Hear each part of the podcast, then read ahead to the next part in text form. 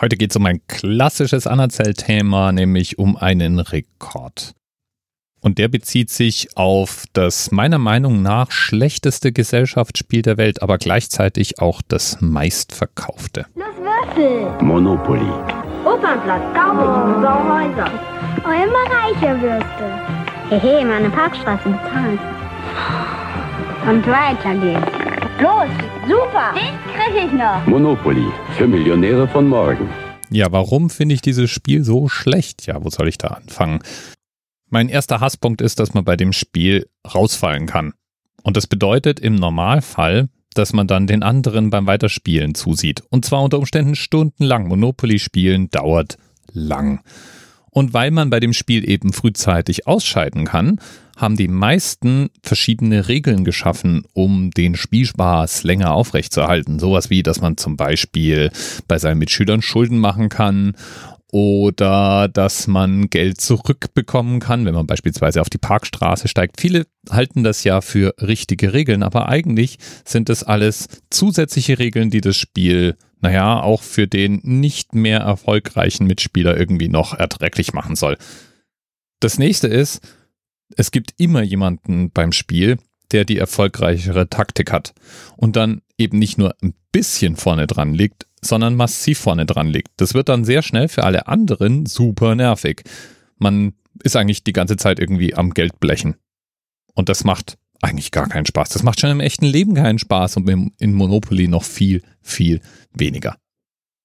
Dass ich das Spiel auch noch persönlich hässlich finde, das setzt dem Ganzen die Krone auf, aber dem kann man ja natürlich entgehen. Man kann ja eine der vielen, der praktisch ungezählten Merchandise-Versionen kaufen. Es gibt Monopoly in einer Star Wars Edition, in einer Herr der Ringe Edition, natürlich in einer Game of Thrones Edition und was weiß denn ich, wie viele andere Editions mehr. Monopoly ist nun mal das meistverkaufte Brettspiel aller Zeiten und damit auch das meistvermarktete Brettspiel aller Zeiten und immer wieder neu aufgekocht. Zumindest dann, wenn sich ein Film- oder Medienhit wieder mal dazu eignet. Und verstehen kann man es ja auch. 260 Millionen Mal wurde das Spiel verkauft. Das ist ein nennenswerter Anteil am Markt. Und 750 Millionen Menschen haben dieses Spiel schon mal gespielt. Entstanden ist das Spiel im Jahr 1904 in den USA. Im Bundesstaat Pennsylvania entwickelt Elizabeth Maggie ein Brettspiel, das sie The Landlord's Game nennt und patentieren lässt. Das hat dann auch schon die wesentlichen Elemente, die man dann auch später bei Monopoly sieht. Der Erfolg des Spiels war so mittelprächtig. In erster Linie wurde es im universitären Umfeld gespielt und da gerne mal adaptiert, also mit örtlichen Straßennamen nachgebaut. 1924 beantragt Maggie dann ein weiteres Patent für eine überarbeitete Version dieses Spiels. Sie nimmt Anlauf, das Spiel professionell zu vermarkten, hatte dazu den Gründer der Firma Parker Brother Games angesprochen, der das Spiel genau anschaut und als langweilig ablehnt. Das Spiel hat in seiner Originalversion eine politische Message, und erzieherische Grundzüge und beides kommt einfach nicht besonders gut an, wenn man es versucht, in einem größeren Markt zu vertreiben und damit in erster Linie Spaß zu haben. Damit schien die Geschichte des Spiels jedenfalls erstmal zu Ende zu gehen. Erst neun Jahre später sollte das Spiel nochmal Fahrt aufnehmen, mit einem arbeitslosen Heizungsbauer namens George Darrow. Der lebte in Philadelphia und hatte 1933 das Spiel The Landlord's Game kennen und lieben gelernt und er veränderte das jetzt. Sein erstes Spielbrett kann man gar nicht Brett nennen, sondern war ja eine Spieltischdecke, eine Wachstischdecke, auf der er die Spielfelder aufzeichnete.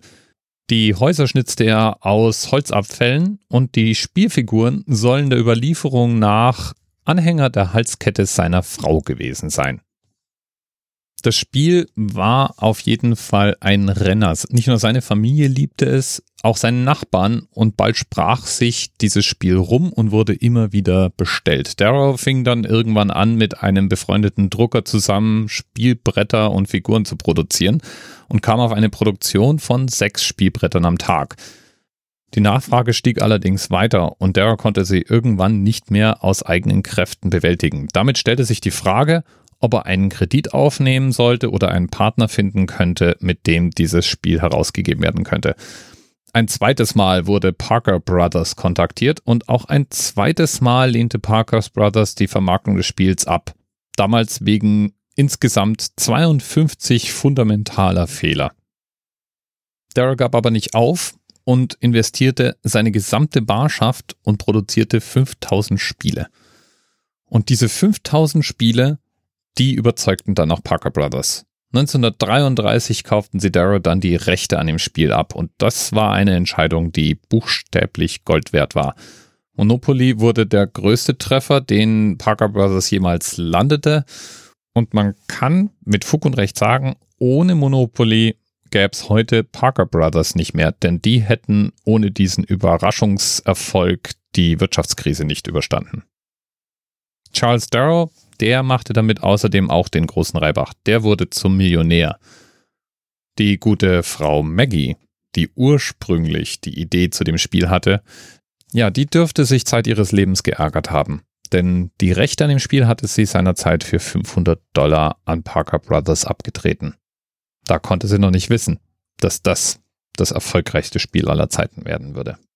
Übrigens kommen aus der Zeit damals auch die Namen der Straßen her. Darrow hatte sich bei den Straßen an die Straßennamen von Atlantic City orientiert.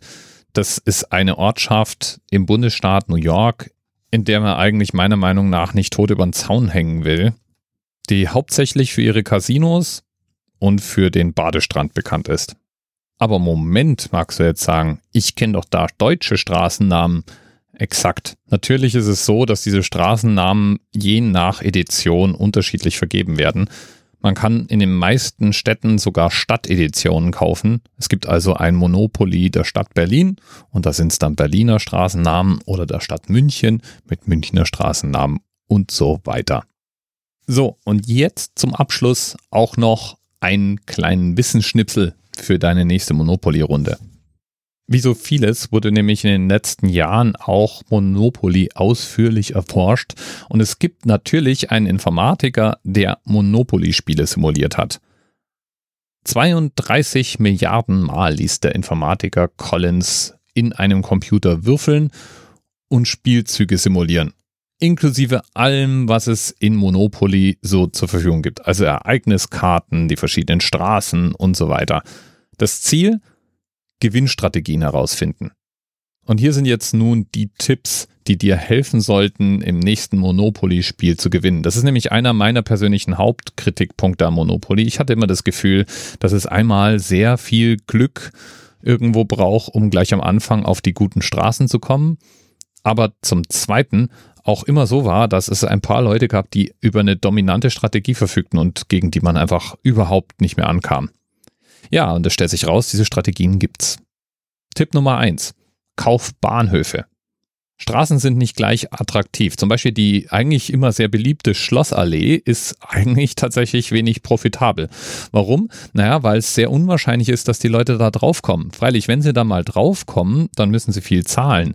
Aber die Straße ist im Umkehrschluss auch wirklich teuer. Also wenn du die erwerben willst oder da Häuser drauf schießt und wird dann meistens einfach nur rumstehen, weil längst nicht jeder überhaupt auch nur die vollständige Runde durchläuft oder manch einer dann auch mal Runden aussetzen muss, weil in dem Gefängnis eben gerade kein Pasch gewürfelt wurde und so weiter.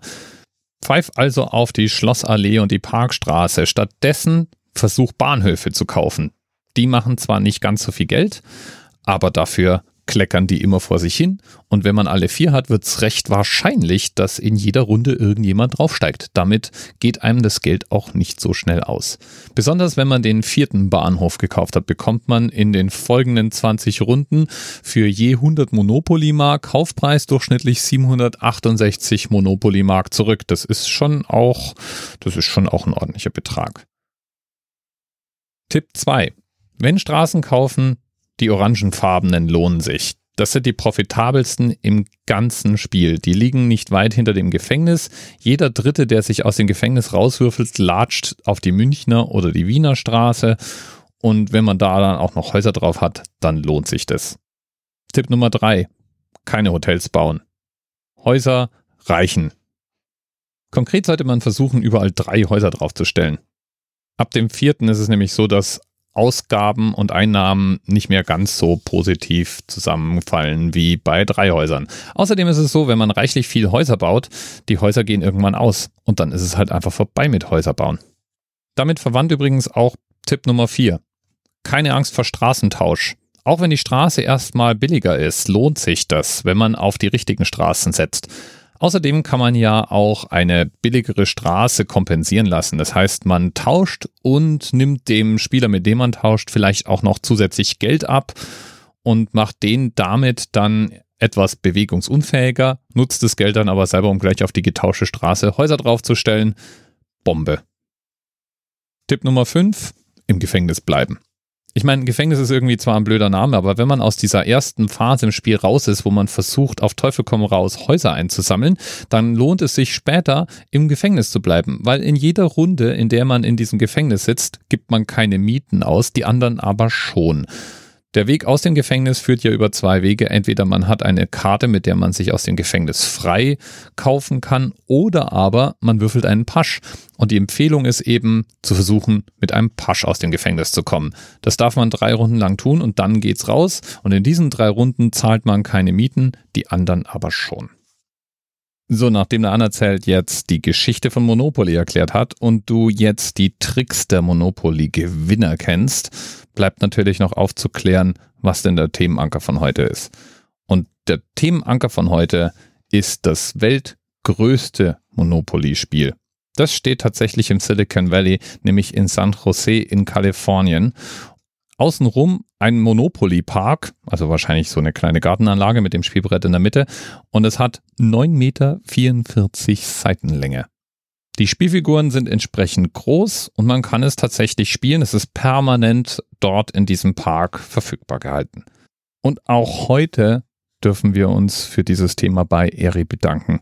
Vielleicht geht ja Eri diese Woche als der erste Themenpate in die Geschichte des Anerzählt ein, der für jeden Tag ein Thema gelandet hat. Mal schauen. Bis bald. Thema Rest 10, 9, 8. The experience of 47 individual medical officers. Was hier über die Geheimzahl der Illuminaten steht. Und die 23. Und die 5. Wieso die 5? Die 5 ist die Quersumme von der 23.